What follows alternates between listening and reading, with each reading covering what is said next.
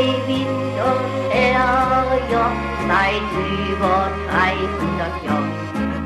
Wir kennen keine Terrier, drum wären wir den Kopf. Bei uns ist keiner der Letzte, bei uns gibt keiner der Hallo und herzlich willkommen zur Episode 22 des Neuwied Podcasts Jeder entferscht. Ja, wir sind schon fast mittendrin im Jahr 2021 und ähm, bisher ist zu befürchten, äh, dass das, was wir gehofft hatten, nämlich dass dieses Jahr deutlich anders wird als das vorige, das zeichnet sich bisher noch nicht so ganz richtig ab. Äh, ich bin froh, dass die Rahmenbedingungen für den Podcast immer noch so sind, ähm, dass ich in der Regel die Gespräche tatsächlich im richtigen Dialog führen kann, denn es ist doch was anderes, wenn man sich gegenüber sitzt, als beim vorigen Mal habe ich ja das Experiment am Telefon gemacht. Das funktioniert technisch auch, aber es ist nicht das gleiche, als wenn man sich in die Augen gucken kann.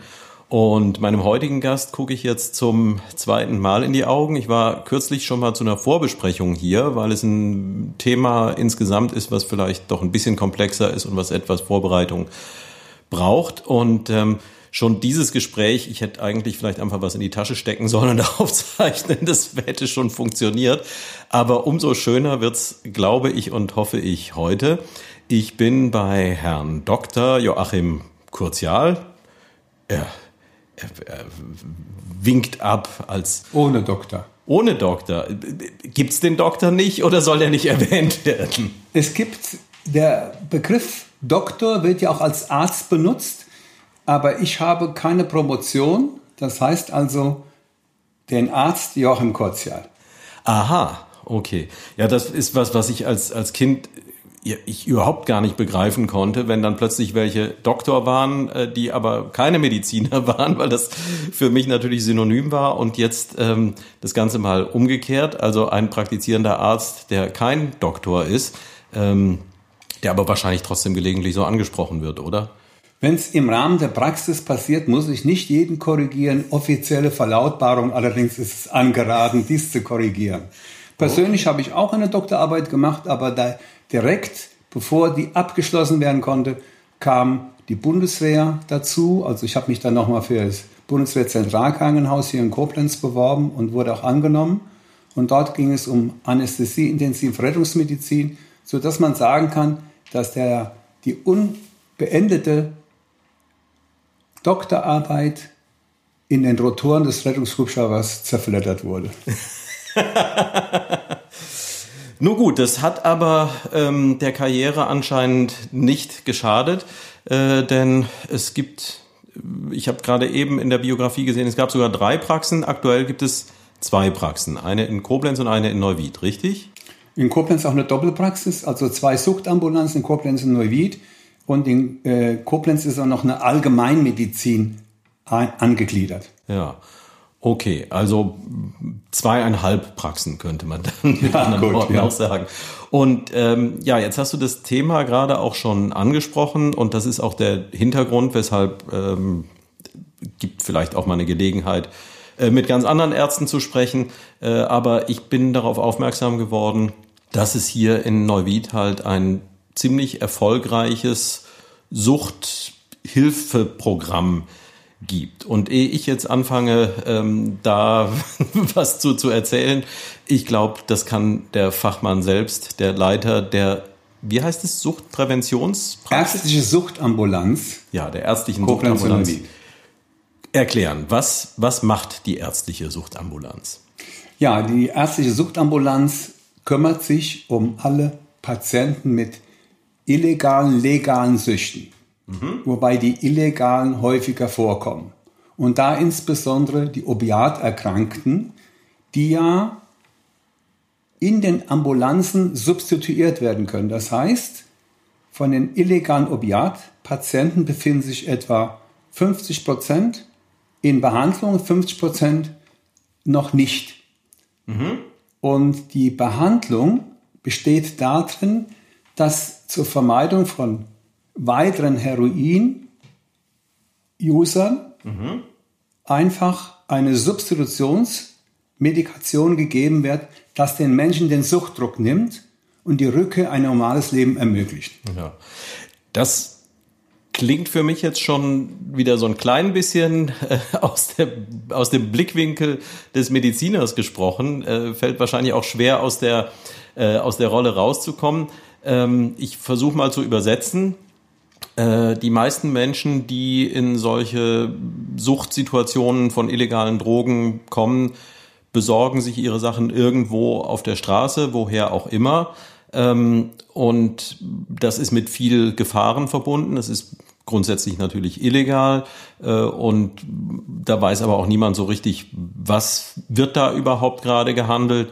Und ähm, wer sich dann in so ein Programm begibt, der kann hier auf legalem Wege, medizinisch kontrolliert, Ersatzstoffe bekommen, die von der Wirkung her ähnlich sind wie ähm, die Drogen, die im Schwarzmarkt sonst äh, gehandelt werden, äh, aber unter kontrollierten Bedingungen. Und das ist, soweit ich weiß, ich nehme an, Methadon wird da das Mittel der Zum Wahl. Beispiel Methadon oder auch Polamethon, verschiedene Substanzen, die sich ähneln, aber auch äh, neue, moderne Medikamente sind dabei. Das muss dann individuell an den Patienten angepasst werden. Ja. Und das Projekt ist hier am Mittelrhein, äh, soweit habe ich das verstanden, äh, wird das sehr intensiv betrieben und ist auch mit großem Erfolg betrieben, oder? Sagen wir mal so, es, es, wir haben ein Problem, dass die substituierenden Ärzte äh, immer mehr sehr alt werden. Also mein Alter ist ja auch schon fortgeschritten mit 68, viele ja. steigen aus, es kommen wenige nach. Und meine Idee war, nachdem ich also vor 30 Jahren zu Beginn in Hörgreinshausen substituierte, dass ich irgendwann eine ausschließliche Behandlung, also eine ärztliche Suchtambulanz, mir vorgestellt habe und realisiert habe, damit dort mein Klientel auch mich sicher aufsuchen kann. Mhm. Denn viele meiner unserer Patienten, besser gesagt, denn ich rede von meinem Team, allein kann ich das nicht stemmen, sondern wir sind eine gute Gemeinschaft, die zusammenhält von mehreren Ärzten und vielen Arzthelferinnen dass also das Team ausschließlich schließlich sich um diese Patienten kümmert und daher auch äh, man einen großen Erfolg verzeichnen konnte. Innerhalb kürzester Zeit haben sich also die Behandlungszahlen zunächst in Neuwied sehr äh, gesteigert, so dass dann auch dadurch verursacht, dass so dass einige aus Koblenz hier rüberkamen, so dass wir anschließend auch noch eine Ambulanz in Koblenz eröffnet haben, um da vor Ort in größeren Städten das Angebot zu leisten. Mhm. Und jetzt mal für, für mein Verständnis, also die, die eine Geschichte äh, hatte ich ja schon angedeutet, ist relativ klar. Äh, die Leute sind dann zumindest mal äh, nicht mehr komplett darauf angewiesen, auf äh, illegale Beschaffung. Ähm, ist das Ganze denn auch mit einer Perspektive verbunden? Also äh, ist das Ziel dieser Behandlung einfach ähm, eine, eine legale Fortsetzung der Sucht oder äh, gibt es da auch die Perspektive, irgendwie davon möglicherweise wegzukommen? Das ist eine interessante Frage, denn die, da muss man tief zurückgehen in den, in den, in den Beginn der Substitutionsbehandlung. Mhm. Damals äh, galt noch die Illusion, dass man zumindest mal 30 bis 40 Prozent der illegalen Heroinabhängigen mhm. also heilen kann, indem die totale Abstinenz angestrebt wurde. Ja. 2012 kam eine sogenannte Premus-Studie auf den Markt, was die Beobachtung von uns schon seit längerer Zeit substituierten Ärzte stützte. Es sind nicht so viele. Mhm. Und die Premus-Studie ergab, dass von 100% illegalen Opiatabhängigen nur 2% die Abstinenz erreichen. Also hat sich das, unser Auftrag seit 2012 total verändert. Es geht darum, die Abstinenz ist ganz am unteren äh, Skala dessen, was erwartet wird. Am Anfang geht es also um Sicherung des Überlebens, um die Behandlung von sekundären Erkrankungen, sehen wir zum Beispiel Hepatitis C, HIV, also AIDS mhm. und vieles mehr. Rückkehr ins soziale Leben, Überlebenssicherung ist jetzt, steht jetzt absolut im Vordergrund. Ja, ich glaube, das ist etwas, was in der Bevölkerung halt noch ganz, ganz wenig angekommen ist. Ja. Also diese, äh, ich glaube, wenn man jetzt zehn Leute von der Straße holen würde, die äh, bisher nicht äh, mit der Thematik selbst konfrontiert waren im persönlichen Umfeld, äh, oder die hier und da was in der Presse vielleicht mitbekommen, ähm, dass da die Vermutung, äh, dass das Ziel eben eine Abstinenz wäre und dass das bei vielen zu erreichen sein müsste, äh, ich glaube, das ist noch sehr, sehr tief in den Köpfen drin. Und äh, zwei Prozent, das ist ja nun wirklich ähm, sehr wenig. Das ist doch in den Köpfen der Patienten noch drin. Mhm. Das ist das Problem. Gerade die Opiatabhängigkeit ist von massiven Scham- und Schuldgefühlen begleitet. Ja. Das durchzieht das Leben dieser Menschen. Und äh, wenn es nur zwei Prozent schaffen, dann habe ich den Auftrag für 98 Prozent ein Lebensprogramm zu entwickeln. Ja. Sie also immer wieder aufzufordern, sich selbst zu verzeihen, was am schwierigsten ist, wie wir alle wissen, sich selbst lieben zu lernen, zu akzeptieren lernen und zu verzeihen. Und man muss sagen, teilweise, einige schaffen es, wir haben unter den behandelten Patienten sind 50 Prozent im Take-Home. Was heißt das? Mhm. Die haben also in der Regel ein klare Familienverhältnisse, sind oft verheiratet in Partnerschaften, haben auch oft Kinder, sie haben einen festen Beruf, sie sind also ins Leben zurückgekehrt. Sie kommen einmal in der Woche bis einmal im Monat vorbei, was heute möglich ist, auch durch die Corona-Zeiten sind vierwöchige mhm. äh, Dauerrezepte zu erstellen. Und äh, sie stellen sich vor, wir können dann mit ihnen sprechen, Urinkontrollen veranlassen und wenn das alles in Ordnung ist, werden sie weiterhin über eine Apotheke mit Dauermedikation versorgt. Mhm. Und da hat die, die Frage, neben dem, dass es halt über die Apotheke vertrieben wird, was sind denn die konkreten Unterschiede zwischen den Stoffen, die jetzt irgendwo illegal beschafft werden, äh, und dem, was in so einer Behandlung verschrieben wird? Ja, bleiben wir beim Heroin. Mhm.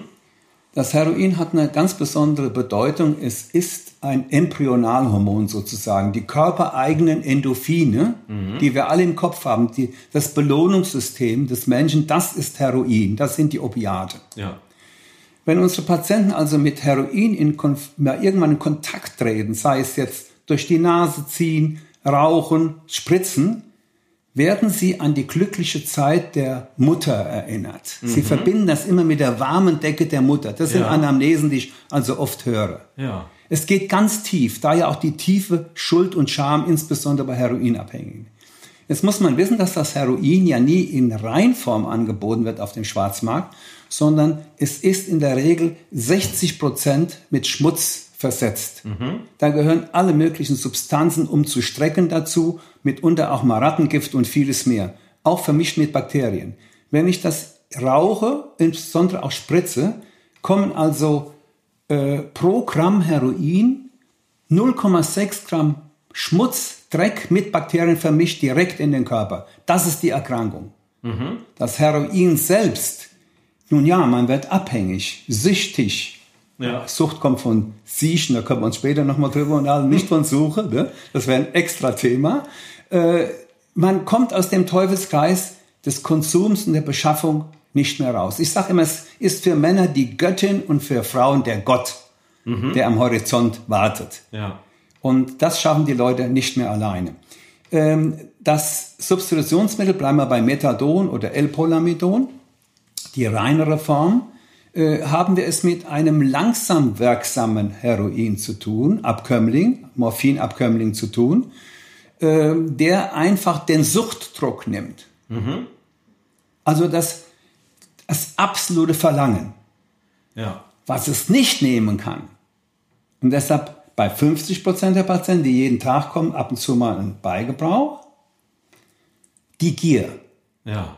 die Idee, mit einer neuen Kombination, mit einem neuen Substrat, mit einer Verbesserung, Reinheit an die 100 Prozent, doch wieder mal den Gott oder die Göttin zu sehen. Das ist die Gier. Ja. Ich nenne das den Effekt, dass eine Begierde in einem anreizt. Und wenn ich zum Beispiel als alter Dealer einer meiner Patienten zuwinke heute Abend um 18 Uhr an der besagten Stelle mit toller Schore, also Heroin, ist der andere der Patient, also der Heroinabhängige besser gesagt, absolut glücklich.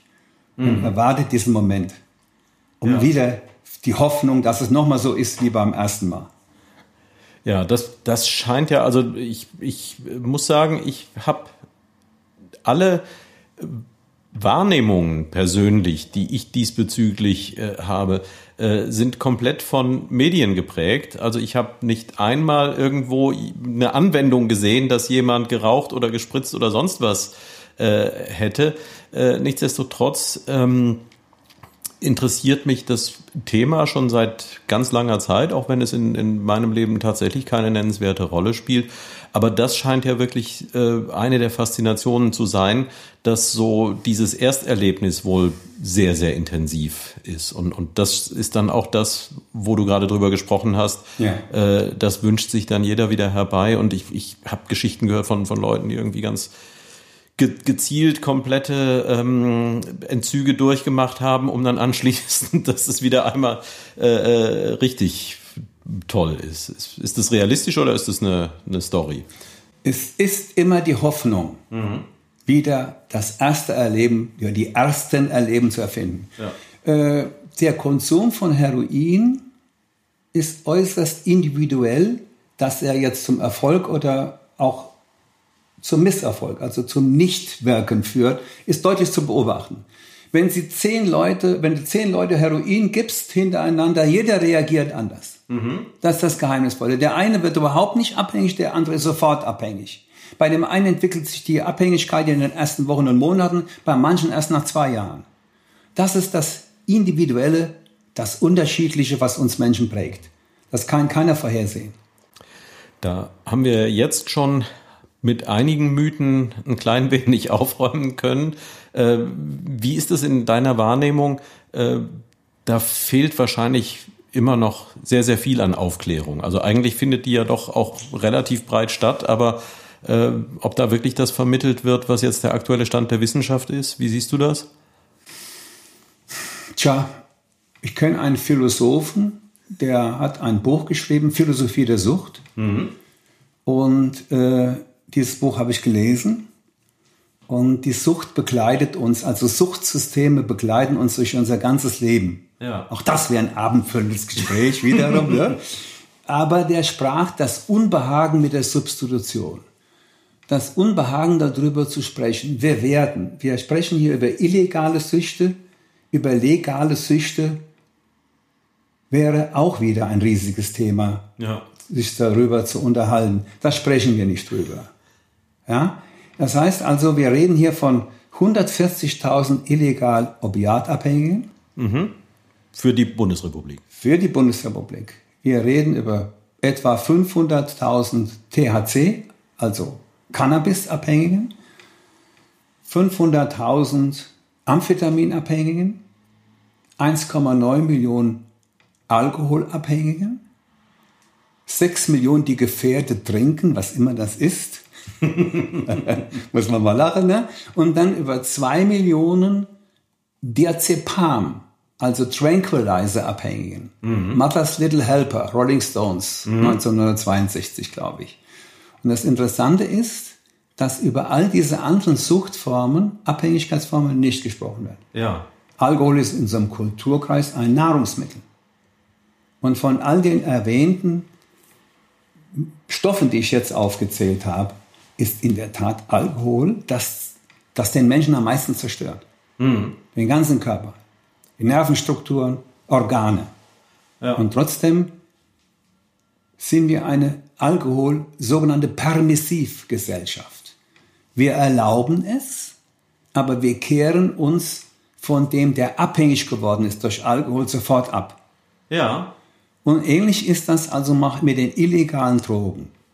Die da Sie sind oft gekennzeichnet durch ihr Auftreten, ihre Vernachlässigung, auch durch ihren Erkrankungsgrad. Mhm. Wenn man auch nur ganz wenige Dosen pro Tag bei illegalem Konsum von Heroin braucht, kann man das immer mit etwa 80 bis 120 Euro pro Tag berechnen. Das bedeutet, ich muss enorm viel Geld aufwenden. Ja. Das ist ja. der, das Abrutschen in die Illegalität, in die illegale Beschaffung. Ich erkranke zunehmend. Um den, bei dem vorigen Beispiel, Nehmen Sie sich einen Patienten, der pro Tag ein Gramm Heroin konsumiert. Davon 0,6 Gramm Schmutz, Dreck, Bakterien.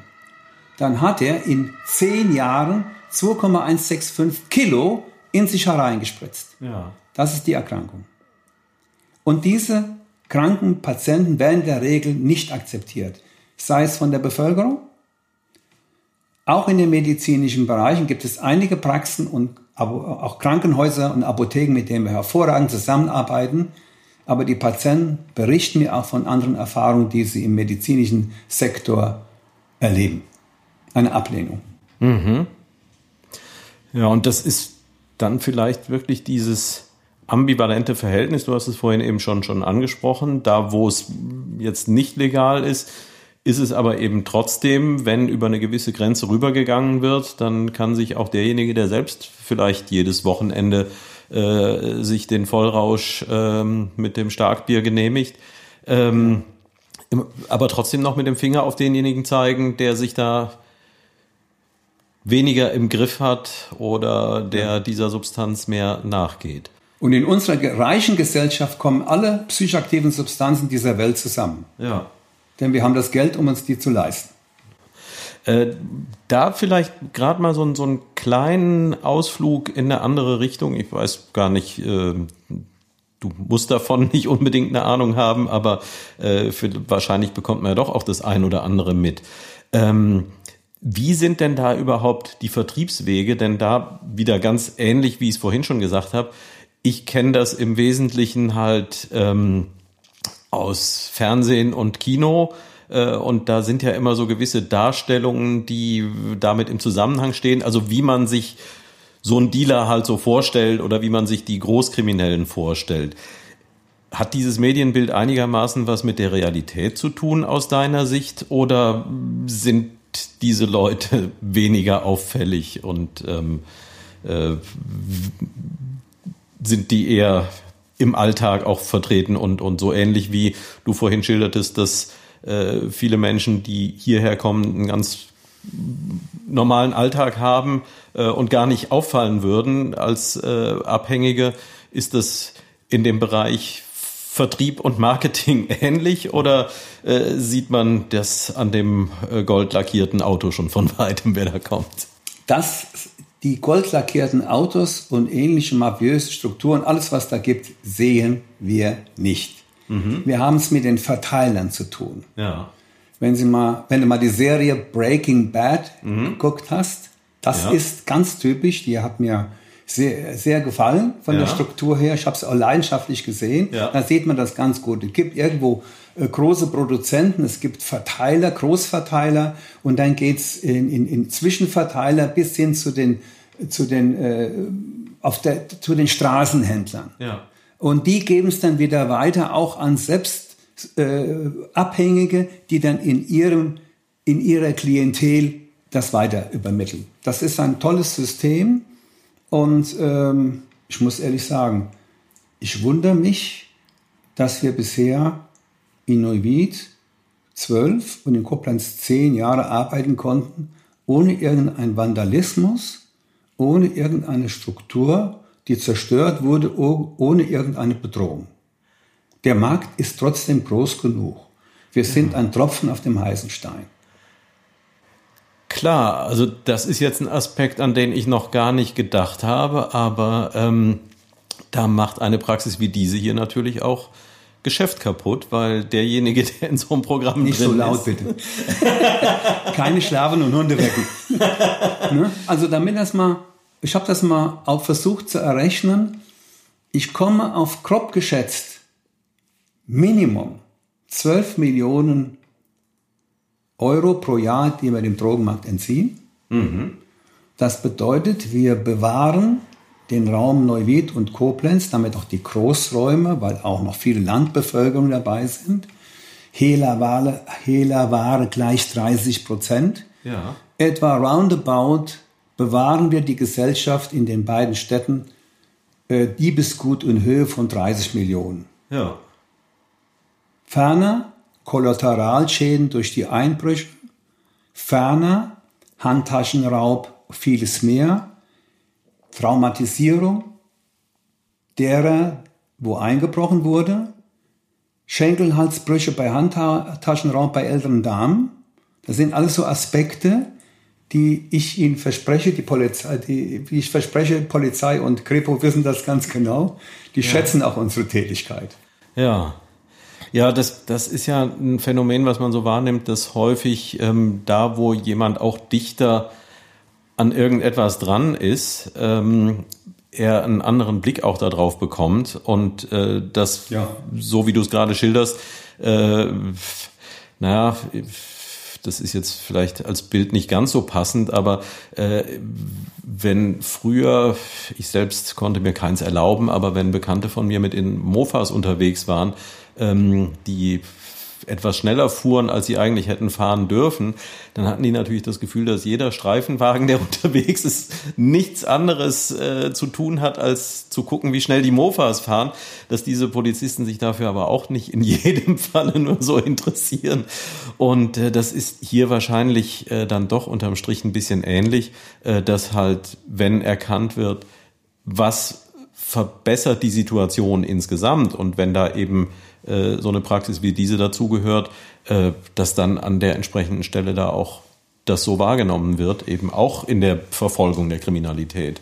Ist also naheliegend. Mit Sicherheit, mit Sicherheit. Andererseits haben wir auch ein bisschen Gegenwind erfahren, weil natürlich durch unsere Tätigkeit viele Söhne und Töchter dieser Stadt und der Region, die früher im Bonner Loch ihr Leben verbrachten, mhm. jetzt zurückgekehrt sind. Ne? Okay. Das darf man auch nicht sagen. Ne?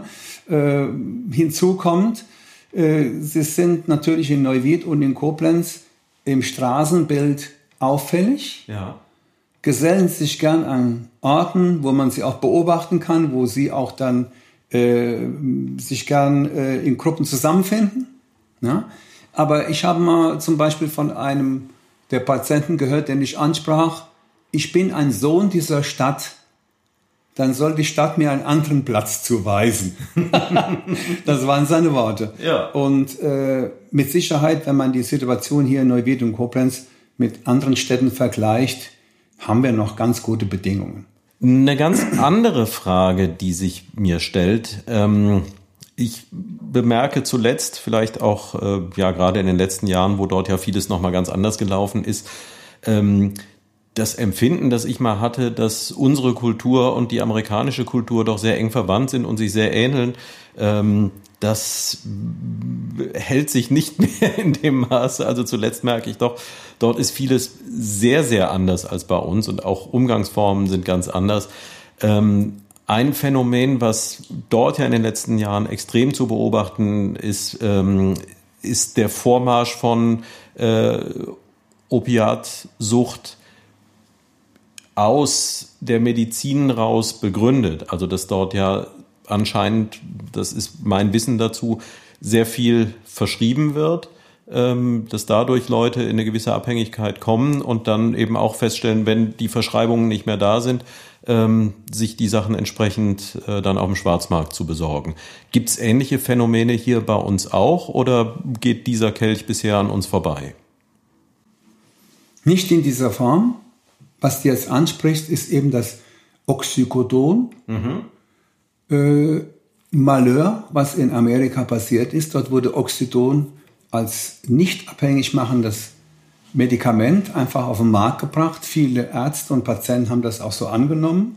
Auch jüngere Patienten haben es bei Bagatellbeschwerden genommen, mit dem Erfolg, dass dort in der Tat tausende Abhängige entstanden sind, die als danach, als das Medikament nicht mehr erhalten haben, in die Opiatszene übergewechselt sind. Das ist ein mhm. ganz großes Problem, gerade im Mittleren Westen, in dem Roststreifen auch, mhm. wie, man, wie man auf den Begriff oft hört, wo einfach sehr viele Arbeitslose auch dann äh, zu verzeichnen sind, hat das eine große Rolle gespielt.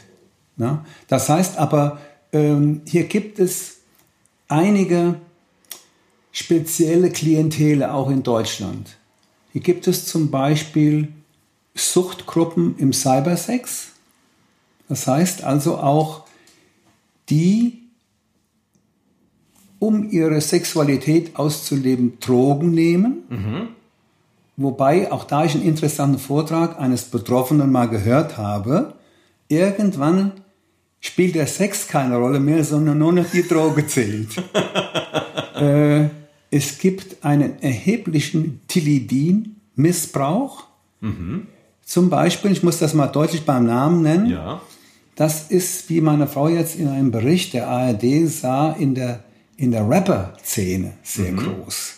Also ein Professor der Neurobiologie sagte man, Professor Dr. Manfred Spitzer, mhm. der sagte man, wenn Sie wissen wollen, wie ein Medikament funktioniert, fragen Sie die Drogenpatienten, die wissen das. Okay. Ne? Die mixen, die nehmen viele Medikamente, ja. um zu gucken, ob es dann wieder besser geht, ob sie wieder bessere Medik also äh, Suchtgefühle entwickeln, euphorische Gefühle entwickeln. Und das überträgt sich auch in andere Jugendkreise, in andere äh, Interessenssysteme. Das ist gar nicht aufzuhalten. Mhm. Äh, zum Beispiel darf ich an meine Jugend denken. Eine Gemeinde mit 7500 Einwohnern, 25 Kneipen. Ich hatte mit 16 auch den schwarzen Afghan auf der Hand, aber ich habe die Hand schnell rumgedreht. Schwarzer Afghan essen mhm. ist eine äh, berühmte äh, THC-Marke, also Cannabis-Marke. Ich habe nie was konsumiert, sonst würde ich wahrscheinlich nicht hier sitzen. Muss man hier vorsichtig sein. Ähm, und das, heute ist der Konsum von THC und Amphetamin normal. Wobei ich aber auch darauf hinweise, dass bei beiden Substanzgruppen gerade die jungen Männer 5 von 5 von 100, also 5 Prozent, schwerste psychiatrische Erkrankungen aufweisen können. Mhm. Es gibt keine harmlose Droge. Ja, aber andererseits gibt es, äh, ich glaube, das kann ich bisher diesem Gespräch äh, schon so ein bisschen entnehmen, äh, eine echte Abstinenz wohl auch so gut wie gar nicht, oder? Tja, wenn man zum Beispiel einige Produktionen auf den Sendern Arte, Spiegel verfolgt, auch den Professor Lesch, Terra X, mhm. kann ich allen nur empfehlen. Ja von diesen Sendungen und natürlich Lektüre habe ich mein Spezialwissen ja auch immer wieder aufrüsten können, dann muss man davon ausgehen, dass die Sesshaft, das Sesshaftwerden der Menschen nicht durch den Ackerbau bedingt war, mhm. um Getreide herzustellen, sondern erstmal um psychoaktive Substanzen herzustellen. Okay. Und dass sich daraus dann der Ackerbau entwickelt hat. Also nicht die Richtung erst Weizen, dann Brot, dann, dann äh, gegärte Weizen gleich Bier, sondern mhm. erst hat uns der Alkohol interessiert und da wurde erstmal alles in Alkohol vergoren und dann erst kam die Kultur. Das heißt, hier bei uns ist es äh, der Alkohol, der uns zu, zu einer Sesshaftigkeit mhm. unserer Vorfahren anregte. In anderen Kulturen ist der Pilzgenuss, Pilzegenusse. In manchen hat man Opium angebaut. Egal, wo Sie hingucken, denken wir an, an, an Cannabis zum Beispiel mhm. oder auch äh, in den südamerikanischen Gebieten Kokain. Mhm. Beides waren jeweils Entschuldigung, äh, Nikotin bei den nordafrikanischen Indianern nicht zu vergessen. Beides waren immer, oder alles waren immer Substanzen, die zunächst ritualisiert von der meist Männergesellschaft also äh, genutzt wurden. Mhm. Tja, also von daher ähm, vielleicht mal die, die Frage in Richtung äh, dessen, was ja seit, sind ja inzwischen schon Jahrzehnte, äh, äh das der Krieg gegen Drogen deklariert wurde. Ähm, das hört sich ja dann nach einem aussichtslosen Unterfangen an, oder? Tja, auch da kann man sagen, das ist auch solchen tollen Recherchen zuzuschreiben, dass der Krieg der Amerikaner gegen die Drogen in der Regel ethnische Kriege bedeutete. Mhm. Krieg gegen Ethnien. Opiate symbolisieren die chinesischen Bauarbeiter, die damals die ganzen Eisenbahnen quer durch den Kontinent getrieben haben. Die blieben übrig. Also kämpfte man gegen die Opiate, um auch diese ja, Konkurrenten auf dem Arbeitsmarkt wieder loszuwerden. Mhm. Der Kampf gegen THC ist gegen die Mexikaner gerichtet, gegen Kokain, gegen die, äh, in, gegen die Südamerikaner. Jetzt habe ich lange Zeit mir überlegt, wieso eine alkoholgewohnte Gesellschaft der Anglosachsen und Deutschstämmigen, die ja damals Amerika zunächst besiedelten, eine Alkoholprohibition sich ausdenken konnten. Mhm. Irgendwann kam ich dahinter, es war der Kampf gegen die Iren, die damals aufgrund der Kartoffelseuche schwere Hungersnot erlitten. Ich glaube, 10 Millionen sind verstorben. Die sind damals in Scharen nach Amerika eingefallen. Und die Italiener, die weinliebenden Italiener. Und da hat sich die Alkoholprohibition entwickelt, was, wie wir ja wissen, ein riesiger Bumerang war, ja. der die Gesellschaft in Amerika heute noch beschäftigt. Tja, wir haben bisher hier ähm, die Thematik behandelt, nur ganz am Rand tatsächlich mal äh, auch die Besonderheiten von Neuwied gestriffen. Du hast vorhin zumindest angedeutet, äh, dass äh, es gewisse Entwicklungen gibt, dass Menschen, die äh, hier zur Klientel gehören, wieder vermehrt auch hier sind. Ähm, gibt es irgendetwas jetzt im Zusammenhang mit, ähm, mit dieser Praxis hier, äh, wo du sagst, äh, da hat Neuwied etwas Besonderes, eine Ausnahmestellung, etwas, was es so woanders nicht gibt? Keineswegs. Das ist eigentlich normal. Wobei ich sagen muss, ähm, die Behandlung dieser Patienten mit all ihren emotionalen Belastungen auch, die für uns alle gelten, mhm. Bedeutet aber auch ein Reifungsprozess und ein Erkenntnisprozess, der nie abgeschlossen ist. Ja. Man sieht immer mehr. Also ich sehe in den Geschichten, in den Anamnesen der Patienten viel Verzweiflung und Not. Ja. Manche kommen so einfach als in der Peer Group. Einer bringt zum Beispiel in die Gruppe mal Brown Sugar mit. Mhm. Dann wird das genommen und zack, ist da eine ganze Gruppe abhängig. Glauben Sie ja, glaub, man darf ja nicht glauben, dass es also jetzt nur ausschließlich die Städte beträfe. Keineswegs. Dass ich überhaupt jetzt diesen äh, Job mache, dass ich diesen Auftrag angenommen habe, liegt an folgendem Ereignis. Ich war zarte 16 und habe im Krankenhaus Limburg auf der Isolierstation mein Krankepflegepraktikum gemacht.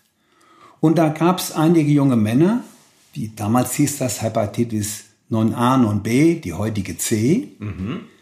Das waren Drogenpatienten. Ja. Die hatten damals gesagt, da hieß es, wir haben uns den Gilb gedrückt. Und Gilb war damals für so eine gelbliche Verfärbung ja. der Gardinen, ja. ne? der Gilb gedrückt. Ja. Und ich habe mich gern mit denen unterhalten und habe viel von denen erfahren. Und das war damals so, dass also aufgrund der Polizei, polizeilichen Drucks in Frankfurt, viele in die Peripherie abgewandert sind nach Limburg. Und Limburg gibt's ja dann so eine schöne Lahninsel, da konnte man wunderbar konsumieren, wenn die Polizei kam, das Spritzenbesteck in die Lahn schmeißen. Ne? Und dann ist dann danach später ist dann Limburg mehr zum Mittelpunkt geworden. Das wurde dann auch unter Druck gesetzt und dann sind die ganzen Drogen, viele der älteren Drogenpatienten einfach in die, in, in die Gesamtperipherie abgewandert. Das ist überall zu beobachten. Ja. Äh, sie haben im Hunsrück noch so ein paar Zentren gehabt, Hotspots, wo die Amerikaner damals ihre Kasernen hatten.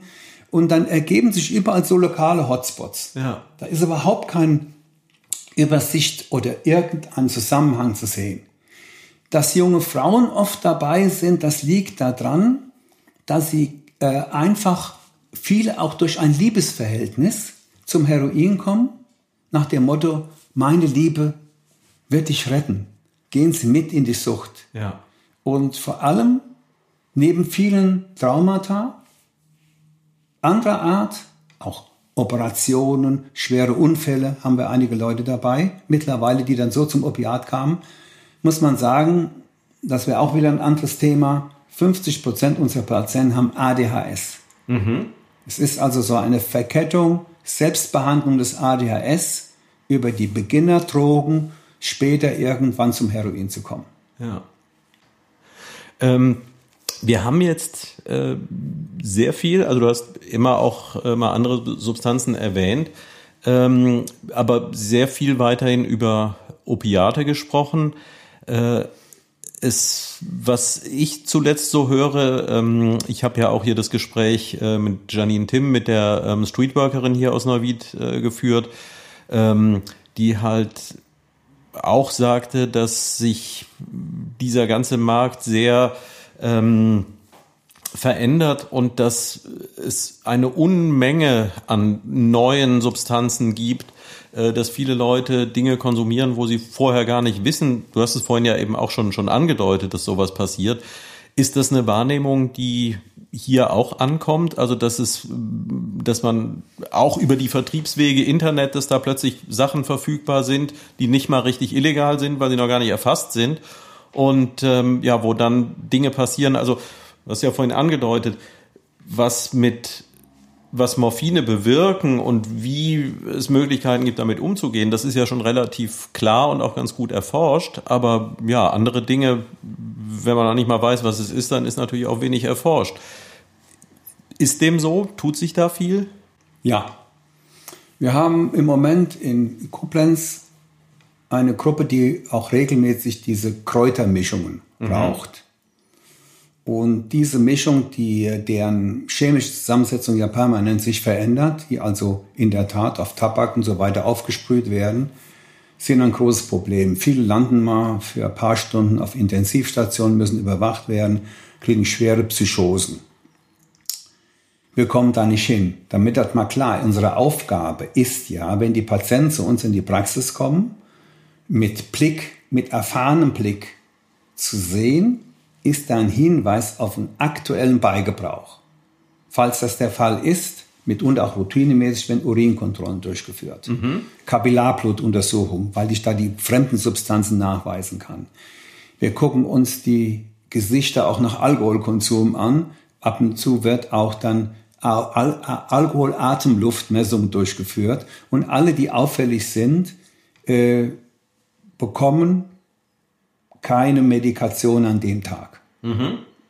Ja, das heißt, viele der Substanzen, die, an, die nur vorhin erwähnt wurden, sind auf dem Markt unterwegs. Nur diese Patienten sehen wir so gut wie nie, es sei denn, dass ein Elternteil sie hier zu uns bringt, dass das Jugendamt die zu uns bringt, dass sie Auflagen erhalten, teilweise auch von den Gerichten uns mal aufzusuchen zu einer Beratung. Mhm.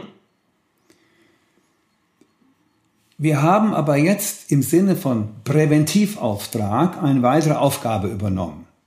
In den Corona-Zeiten sind die ganzen, äh, Jugend, die ganzen äh, Gesundheitsämter nicht mehr in der Lage, aufgrund ihrer Überbelastung Urinkontrollen durchzuführen. Ja. Für die Jugendämter, Stadt und Kreis jeweils, für die Bewährungshilfe, für die einzelnen Amtsgerichte, sodass diese Patienten alle jetzt zu uns kommen. Wir haben okay. das Personal aufgestockt, weil das ein Präventivauftrag für uns ist. Ja. Ein Beispiel, zwei Beispiele. Kommt ein junger Mann, der THC-positiv war, äh, kriegt die Auflage von sechs Urinkontrollen im nächsten halben Jahr oder von vier und spätestens ab der zweiten ist er dann nicht mehr positiv. Mhm. Denn wir bestellen ihn so ein, dass er mit unserem Patienten etwas konfrontiert wird.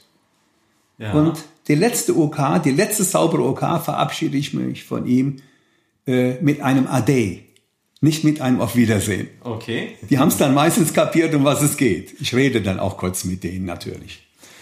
Also so ein bisschen abschreckende. Äh, ich brauche gar nichts zu sagen. Die sehen das nur. Ja. Ne? Die sehen es einfach nur, was passieren kann, wenn ich nicht Acht gebe. Das ja. merken die ganz genau. Und das Zweite ist, dass ich unter den jungen Leuten doch pro Woche zwei bis drei ADS-Patienten rausfische, den, die ich dann gesondert befrage nach Konsumverhalten. Es sind gewisse Auffälligkeiten, sei es von der Optik her, sei es von Befund her, sei es von intensiven Befragungen. Und ich denke, das ist eben der Auftrag, den wir auch haben, die Leute möglichst, möglichst im Beginn einer äh, Kontakt mit psychoaktiven Substanzen da einfach auch an die Reißleine zu zeigen und auch mit denen zu sprechen, dass sie ihren Weg anders führen und anders wählen. Ja. Geht gut. Geht gut. Ja, also das heißt, anderer Weg bedeutet eben, ähm, ja, ein, ein Umgang mit gegebenenfalls auch Substanzen ähm, psychoaktiver Natur, aber eben ein äh, erträglicher Umgang oder ein. Also du musst davon ausgehen, dass zum Beispiel, bleiben wir beim Beispiel ADHS, dass etwa drei bis vier Prozent der Bevölkerung, der Erwachsenen, mhm. Merkmale des ADHS deutlich zeigen. Ja. Wie hoch die Dunkelziffer ist, die nur leichte Symptome aufweist, sei dahingestellt. Ja. Gleich deshalb ein Satz, ADHS ist für mich keine Erkrankung, sondern eine Normvariante. Denn das waren die Jäger, die, die, die, die Krieger, die Wächter. Ja. Wenn diese Patienten also in der Jugend, was ja schon in der Kindheit sich oft andeutet, die gleichen Symptome zeigen, kann man denen, wenn das dann notwendig ist, das wird noch in spezielle Fragebögen bei, bei ausgebildeten Spezialisten überprüft, kann man denen mit einem kurzfristig, mittelfristig oder langfristigen Gabe von speziellen psychoaktiven Substanzen helfen, dass sie zu sich finden. Mhm. Das ist auch bei den Drogenpatienten mein Auftrag. Ja. Ich berate, ich behandle nicht. Ja. Der Mensch behandelt sich selbst. Und für all diese Gruppen bedeutet es, dass sie lernen, sich zu akzeptieren, sich zu lieben, dass sie ihre jeweilige Sucht oder ADHS oder was ich auch immer, was man immer noch benennen kann, kennenlernen, damit umgehen lernen und persönliche Gegenmaßnahmen lernen. Eine Psychoedukation, eine eigene Bildung auch. Ja. Nicht nur die Fremd, äh, ich gebe Anleitung, ich gebe Beispiele. Sie müssen das umsetzen können. Und Sie müssen mit Rammstein singen, ich will. Ich will das ändern. Ich will was tun. Das ja. ist das Entscheidende. Und dann entwickelt sich das. Sie lernen mit sich zu leben. Ja. Schade, dass ähm, ich A noch nicht alles durch habe, was äh, auch zu den Standards gehört, weil äh, einen viel schöneren Schlusssatz werden wir nachher gar nicht finden. Ich muss mal gucken, ob ich diese Stelle besonders markieren kann, aber ich glaube, das ist halt ähm, das ganz Wichtige und das ganz Entscheidende, dass ähm, auch, du hast ne, vorhin ja erklärt, dass der Begriff woanders herkommt, aber ähm, dass es irgendwo oft äh, dieser Substanzgebrauch auch was mit Suchen durchaus zu tun hat, das ist, glaube ich, auch nicht von der Hand zu weisen. Ja. Auch wenn du sagtest, dass der Begriff ja von Siechen her äh, ja. sich. Da muss ich aber hat. vielleicht noch ein bisschen vorher ausholen. Ja, gerne. Also wir sprechen hier von dem Motivations-Belohnungssystem des Menschen. Mhm. Und das funktioniert über Glückshormonausschüttung, über Dopamin. Ja. Das haben wir auch bei Essen und Trinken. Wir sind süchtig nach Essen und Trinken, weil wir sonst sterben. Und ja. das hat ja, das hat die Natur in Wohlgefallen eingebettet. Ja. Ne? Ein zufriedenes Essen. Ich werde Ihnen eine schöne Folie noch geben, erinnere mich dran. Dann siehst du Dopaminausschüttung. Ja. Da sieht man 50% gutes Essen, 100% guter Sex und dann geht's schon in die Substanzen rein. Ja. Ne? Dann wird Nikotin, siehst du, dann immer mehr ansteigend. Ne? Äh, äh, Heroin 300% Äh, und dann zum Schluss Amphetamin 1000 Mhm. Glückshormonausschüttung. Und allein schon an dieser aufsteigenden Kurve ja. kann man sehen, was das bedeutet. Ja. Auch Nikotin, das sind 175 Prozent Dopaminausschüttung. Okay. Das ist auch, das sind alles psychoaktive Substanzen, die uns sehr stark malträtieren.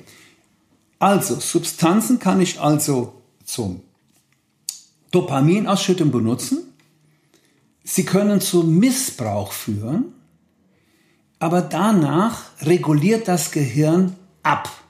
Mhm. Wenn ich dann nichts mehr brauche, habe ich Glück gehabt. Wenn ich mich danach sehne, wenn ich also krank bin, dahin sieche, ja. dann bin ich in dem Begriff süchtig zu werden. Denn Sucht kommt von siechen, dahin siechen. Siechenhaus, Seuchenhaus, gehört alles zusammen. In äh, Schweden heute noch Sückenhaus, das Krankenhaus. Das heißt, Nicht Suche hört sich auch gut an. Sucht, Sucht, Sucht. Mhm. Na, habe ich mal irgendwann mal auch geschrieben. Da ja. wusste ich das noch nicht. Es kommt von Siechen. Unsere Vorfahren sind einfach genial, was denen einfällt. Ne? Diese Tiefe der Bedeutung. Ne? Ja. Man sieht dahin, ich habe keinen Genuss mehr. Ich muss das nehmen, um nicht schwere äh, Abhängigkeitssymptome wie äh, äh auch zum Beispiel äh, wie schwere Depression, ja. schweren Suchtdruck zu vermindern. Ja. Auch Casanova, der sich durch die Betten schläft, sei dahin gesagt, war sexsüchtig. Er hat zum Schluss nichts mehr davon gehabt, außer eine Depressionsbekämpfung. Soweit die Theorie. also es, ich es geht ganz tief in diesen Kern Siechtum rein. Ja. Jetzt muss man sagen, also wir haben alle ein Motivations-, Belohnungs-, Suchtsystem. Aber wie das ausgelöst wird, ist so individuell, wie der Mensch an sich ist. Ja. Ne? Es gibt Allgemeinsysteme, wenn wir zwei jetzt Heroin nehmen, werden wir heroinabhängig. Wenn wir es mit dem Alkohol übertreiben, geht es in Richtung Alkohol rein. Das ist klar. Aber es gibt ja auch viele andere Süchte. Eifersucht, Sehnsucht, ja. dann die ganzen Anorexia, Magersucht, die, die Fresssucht, all diese Dinge, überall, wo, wo du das Wort Sucht findest muss man mal drüber nachdenken. Ne? Mhm. Spielsucht für mich eine ganz große, äh, spielt eine ganz große Rolle, gerade für die Jugendlichen. Ja. Ähm, Geltungssucht, Narzissmus. Also es ist interessant, wenn man mal das Wort Sucht sucht, sucht jetzt mal wirklich in einem Wörterbuch, welche Suchtformen da auf uns zukommen und die kann man schön einteilen. Ja, alles kann für den Einzelnen eine Rolle spielen. Ja. Ich bin mit Sicherheit Motorradsüchtig, und Rennrad süchtig und ich gestehe diese Süchte und, ja. und, und, und, genieße die mit voller Freude. Na und auch da ähm, kann man ja durchaus sehen, auch das sind ja Dinge, die mit Gefahren verbunden sind. Also letztlich äh, ist es ja immer auch eine Frage der Betrachtungsweise und ich finde immer das Gedankenspiel auch ganz faszinierend. Ähm, wenn es jetzt gewisse Dinge noch nicht geben würde oder wenn sie nicht lange schon etabliert wären. Also man stelle sich vor, äh, Tabak hätte man noch nicht entdeckt. Und jetzt käme plötzlich jemand und würde das entdecken würde sagen, ach, das stecken wir hier in so längliche Formen rein und äh, machen ein Filterchen vorne drauf und dann verkaufen wir das. Ähm, da wird es ja niemals eine offizielle Genehmigung für geben für einen so äh, hochgradig süchtig machenden Stoff äh, mit Nebenwirkungen, äh, mit mit Vergiftungserscheinungen und so weiter. Äh, kein, keine Chance dafür. Ähm, unter den Rahmenbedingungen, die wir gesteckt haben, so ein Produkt auf den Markt zu bringen. Aber dadurch, dass es eben schon lange auf dem Markt ist, äh, wird es als selbstverständlich angenommen. Und das ist für mich so ein bisschen sinnbildlich dafür, ähm, wie viel von all diesen Sachen mit der Betrachtungsweise zusammenhängen. Und wo mein Eindruck ist, äh, ja, da ist es wenigstens mal ein Schritt, äh, dass es eben ein Angebot wie eures hier gibt, dass halt gewisse Dinge, die offensichtlich einfach da sind und die in dem menschlichen Leben eine Rolle spielen, äh, denen dann auch einen Raum zu geben, der halt nicht sofort mit einer Illegalität verbunden ist, sondern äh, wo das Leben, so wie es nun mal ist, eben auch so sein darf, wie es ist. Du hast jetzt unbewusst, unbewusst angesprochen, dass man auch Beispiel Tabak mal eins überlegen muss. Tabak ist aus der neuen Welt mhm. herübergekommen. Der Indianer raucht das abends nur kulturell im Tipi bei den Besprechungen. Frauen waren ausgeschlossen. Ausrufezeichen. Dann ist der Tabak hier rübergeströmt. Die ganze Gesellschaft inklusiv der Medizin hat sich auf den Tabak gestürzt. Mhm. Es wurde sogar der Tabak in den Enddarm eingeblasen als Heilung in der Medizin. er wurde konsumiert. Es gibt Bilder der adligen Gesellschaft in England mit den Tonpfeifen, mhm. die hier in unserer entfernten Gemeinde in Hilgert ja. im Kanneberger Land produziert wurde. Ja. Tabak war das Konsummittel. Und ich bin vor einiger Zeit auch über Professor Lech dahinter gekommen. ich habe mich immer so über, mir, mir, immer Gedanken gemacht, wo die Mayflower, äh, die damals von England nach Amerika übersiedelten, wie die da ihren Lebensunterhalt verdienen, bin erst jetzt dahinter gekommen, dass die in Virginia sofort Tabak angebaut haben. Ein Schelm, der Böses drüber denkt. äh, wir wissen, dass die Phönizier damals also THC gehandelt haben. Es ist ein Opiatkrieg damals in China passiert, der Opiumkrieg, wo die Kolonialvölker China die kaiserliche Regierung gestürzt haben, weil die denen das Opiat aufgedrückt haben. Egal, wo man in die Geschichte reinguckt, die ersten Seefahrernationen hatten immer auch irgendwelche psychoaktiven Substanzen mit an Bord, um den Handel aufzubauen. Jetzt äh, haben wir die meiste Zeit hier über Themen gesprochen, die äh, tatsächlich den direkten Bezug zur Stadt natürlich schon haben, weil es hier auch stattfindet. Äh, aber eine Sache kommt in jeder Episode vor, die, und das hat immer einen Bezug zur Stadt, nämlich dein persönlicher Lieblingsort hier in Neuwied oder in der unmittelbaren Umgebung von Neuwied. Welcher ist es?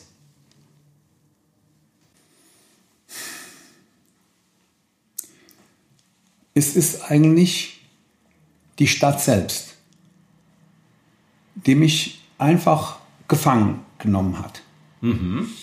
Ich finde, Neuwied hat aufgrund seiner Geschichte eine gute Tradition herangebildet, sowohl in Schulen, in Sozialsystemen, in Angeboten, nicht nur für die Stadt selbst, sondern auch für den Kreis weit da zu sein. Und das ist etwas, was ich wohlwollend registriert habe, das nicht selbstverständlich ist. was mir an, Rhein, ähm, an Neuwied gefällt, ist natürlich die Lage am Rhein, Ja. aber auch der Park, die Toleranz der Leute untereinander, die für mich bedeutsam ist. Ja, ja, und das ist, glaube ich, etwas, was ähm, ja, wo, wo oft dann die Wahrnehmung fehlt, wenn man das als nahezu selbstverständlich annimmt. Äh, aber das ist tatsächlich etwas Besonderes und äh, erstaunlich letztlich. Also es lässt sich ja möglicherweise auf die Gründungsgeschichte der Stadt zurückführen, aber die ist ja nur schon eine ganze Zeit lang her. Aber irgendwas scheint da dann doch in der DNA zu stecken, wie man dann heute immer gleich sagt. Mit Sicherheit, mit Sicherheit. Also äh, Neuwied erschließt sich nicht schnell. Ja, Man muss also die Stadt durchwandern. ja. Man muss die, das Wissen über die Historie ne, ist wichtig dazu. Und dann kann man sie langsam erschließen. Nochmal zu eurem konkreten Angebot hier. Ähm, wie niederschwellig ist es denn? Also wenn ich jetzt irgendwo im Bekanntenkreis oder wenn jemand von den Zuhörern selbst das Gefühl hat, ähm, dass er irgendwie in Richtung Sucht nach Substanzen unterwegs ist oder sich vielleicht äh, zumindest mal schlau machen möchte. Ähm, ist es dann unkompliziert, äh, hier einen Beratungstermin zu bekommen? Oder also wie, wie ist so der übliche Weg? Wie finden Leute hier zu euch? Wir arbeiten also sehr niederschwellig. Mm, Am Anfang, als wir hier die Ambulanz gründeten, kamen auch einige Alkoholiker noch vorbei. Die haben sich Ja. dann kurzfristig beraten lassen, aber als dann mehr und mehr so eine klassische Opiatambulanz entstand, Substitutionsambulanz entstand, kommt es ganz selten vor, dass Patienten anderer Couleur hierher kommen. Ja. Wir haben allerdings auch einige, die, das ist jetzt auch wieder ein großes Thema, worüber man sprechen könnte, viele werden ja auch auf dem legalen Weg abhängig. Als Schmerzpatienten Ja. über die Medikation. Das ist etwas, wo wir kaum statistische äh, Daten vorfinden. Was wird, das ist über die Schmerzpatienten, über die Schmerzmedikation, Patienten, die also chronische Schmerzen haben, schwerste äh, Unfälle, Tumorerkrankungen, vieles mehr, äh, die dann auch in eine, in eine legale Abhängigkeit zu den Substanzen gewechselt sind. Mhm. Da kommen vor allem junge Leute, die dann merken, ich bin hier in ein System gewechselt, da komme ich allein nicht mehr zurecht. Die kommen dann zu uns. Aber das, dann haben die schon einige Jahre an Leid hinter sich gebracht. Manche erhalten auch, das habe ich vier, fünf Mal erlebt, dass die Auflagen von der Krankenkasse bekamen, weil der Krankenkasse der Missbrauch von Schmerzmitteln auffiel. Ja. Na, das sind dann so Momente, die wir dann auch gerne beraten. Dann, entschuldige, Sucht bleibt Sucht. Ja. Na, da gibt es keine legal, illegalen Unterschiede. Wenn ich im System gefangen bin, bin ich drin. Ja. Und das heißt, dann kommt jemand her, bekommt ein Beratungsgespräch Ja. mit dir oder mit Kollegen ähm, und da wird dann ein individueller Plan erstellt. Angebot, Kontakte. Ne? Man kann weitervermitteln. Äh, bei vielen ist auch, kommt auch dann mal eine Entgiftung in Frage oder auch eine Langzeittherapie. Ja. Wir arbeiten ja auch intensiv mit den Entgiftungskrankenhäusern zusammen. Hier vor allem die Rheinmosel Fachklinik als Spezialkrankenhaus äh, äh, auch. Und wir haben auch einige äh, langzeittherapeutische Kliniken, wo wir öfter Kontakt pflegen, wo wir dann Leute äh, schon mal äh, ähm, hinüberweisen, dass sie sich das ansehen, Ja. was auch ganz wichtig ist. Äh, wir arbeiten natürlich intensiv mit den Drogenberaterinnen und Berater zusammen, die dann die Leute auch vermitteln, die die Voraussetzungen, äh, soziale Anträge, ähm, Genehmigungsverfahren mit den Rentenversicherungen, mit den Krankenkassen, all diese Dinge abwickeln. Also es ist immer so ein kleines Team, was dann am Patienten arbeitet, wenn er will. Ja. Ja. An der Stelle dann vielleicht noch kurz die Frage, wie ist die Zusammenarbeit? Du hattest es schon mal angedeutet, aber jetzt noch mal so so ganz gerade heraus die Zusammenarbeit mit ähm, Behörden, mit der Stadt- und Kreisverwaltung. Ist es so, wie ihr es euch wünscht, oder ähm, ist da noch Raum nach oben? Also Neuwied ist die Zusammenarbeit mit dem Jugendamt zum Beispiel oder mit dem Kreisjugendamt 1a. Na, man kann, man kann ohne weiteres, äh, können die uns, wir sie erreichen. Wir arbeiten Hand in Hand, was die Patienten angeht. Insbesondere beim Jugendamt natürlich, steht das Kind im Vordergrund. In einer meiner früheren Karrieren war ich beim Kinderschutzbund Westerwald tätig im Vorstand, mittlerweile noch im erweiterten Vorstand. Und da ist mir das Kindeswohl an erster Stelle ans Herz gewachsen. Und all unsere Mütter und Väter, von denen wir wissen, dass sie Mütter und Väter sind, äh, bekommen gleich initial bei den ersten Kontakten und Gesprächen unsere Botschaft, dass das Kind für uns absolut im Mittelpunkt steht. Und da arbeiten wir eng mit den Behörden zusammen. Ja. Eine Voraussetzung dafür, wenn die Mutter beigebrauchsfrei bleibt, als Beispiel, stabil substituiert ist, sie ist nicht zu ersetzen. Ja. Die Mutter bleibt die Mutter. Ja. Ne? Und eine Mutter kann sehr gut, gut, befriedigend, mangelhaft, ausreichend, ungenügend sein. Es bleibt die Mutter. Ne? Oh ja.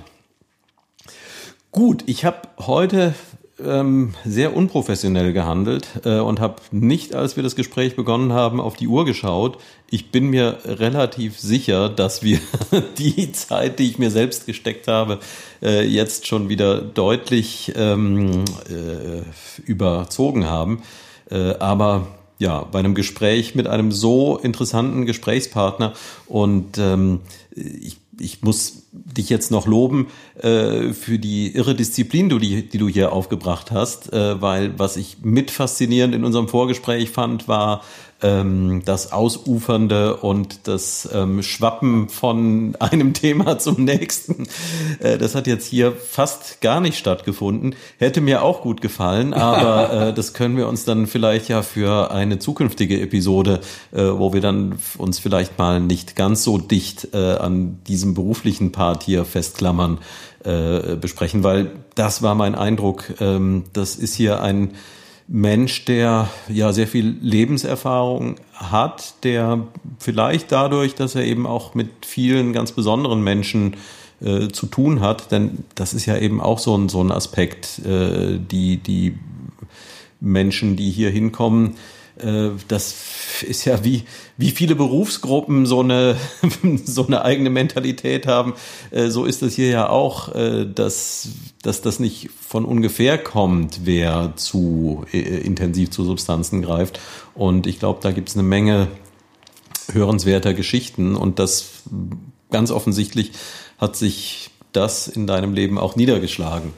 Ähm, es hat mir großen Spaß gemacht. Ich hoffe, dass es allen Zuhörern äh, genauso viel Freude bereitet. Es ist toll, äh, muss man auch sagen. So ein Angebot ist in einer Stadt dieser Größenordnung ja auch gar keine Selbstverständlichkeit. Und äh, dass es hier so vorhanden ist und in so kompetenten Händen liegt, äh, ganz klasse. Äh, Standort ist in der Hermannstraße, ganz dicht bei der Brücke. Äh, ich werde in die Show Notes unten drunter auch noch die Kontakte stellen und die vorhin versprochene Folie, die packe ich da auch noch hin und vielleicht sonst noch so ein, zwei Links, die du für besonders mhm. äh, wichtig hältst in dem Zusammenhang.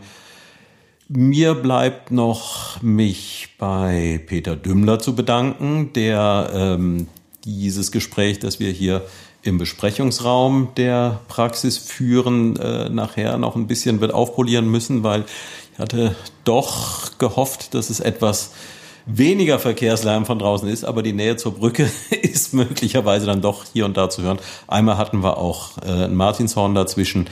Äh, ich hoffe, damit kommt ihr alle gut zurecht. Und äh, noch als aller allerletztes dann es gibt auch die Möglichkeit, äh, wenn euch dieser Podcast gefällt, äh, hier als Sponsor aufzutreten. Äh, wer also das Gefühl hat, dass er ein paar hundert Leute im Monat hier in der Region gezielt erreichen möchte und der auch ein Angebot hat, was irgendwie inhaltlich zu dem passt, was ich hier mache, der darf gerne auf mich zukommen und darf dann ja seine seine Informationen hier davor oder dahinter anhängen. Da finden wir dann individuelles Angebot. Vielen Dank, Joachim Kurzial. Das war ein tolles Gespräch. Bitte, gern geschehen. Gibt es noch irgendwas, was du den Neuwieder noch mit auf den Weg geben möchtest, was wir hier versäumt haben? Die Würde des Menschen ist unantastbar.